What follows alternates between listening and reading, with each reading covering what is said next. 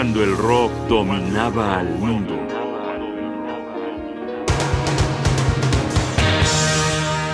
Ten Years After, blues inglés y otras peripecias.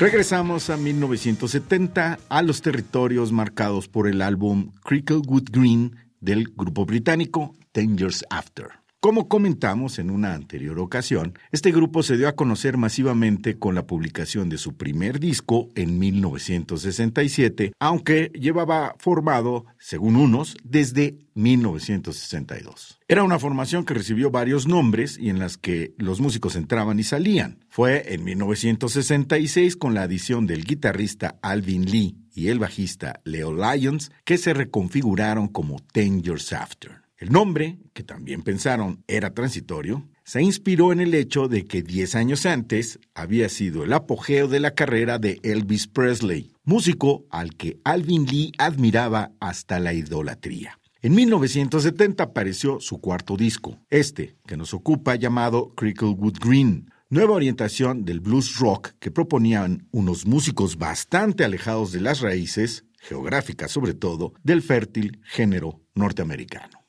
Se trata del proyecto más exitoso del grupo en toda su existencia desde 1966 a 1974, cuando después del álbum Positive Vibrations, el grupo se separaría. Para comenzar a entrar en materia musical, escuchemos el siguiente tema, Working on the Road, blues a ritmo presto y vivace.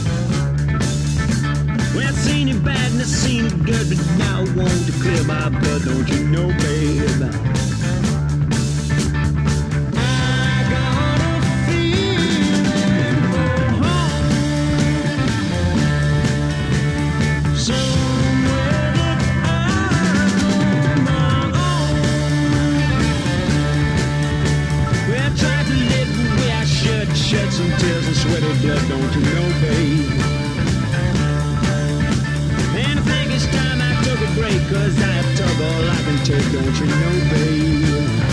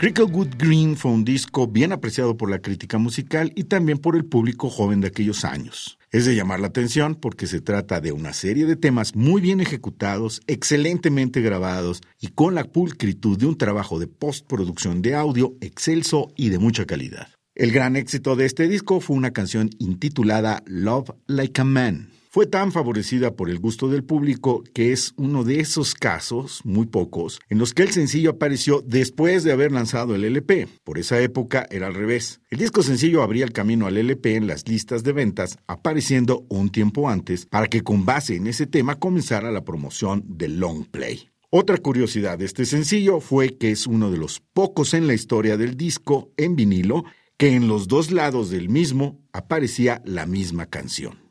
En el lado A teníamos una versión corta de unos 3 minutos y algunos segundos de duración que se tocaba a 45 revoluciones por minuto en el tocadiscos. Y en el lado B, que debía tocarse a 33 revoluciones, estaba la versión larga de más de 7 minutos que es justamente la que les ofrecemos en este momento. Love Like a Man, versión larga del sencillo y tema principal del proyecto Cricklewood Green de Ten Years After, éxito de 1970. Ten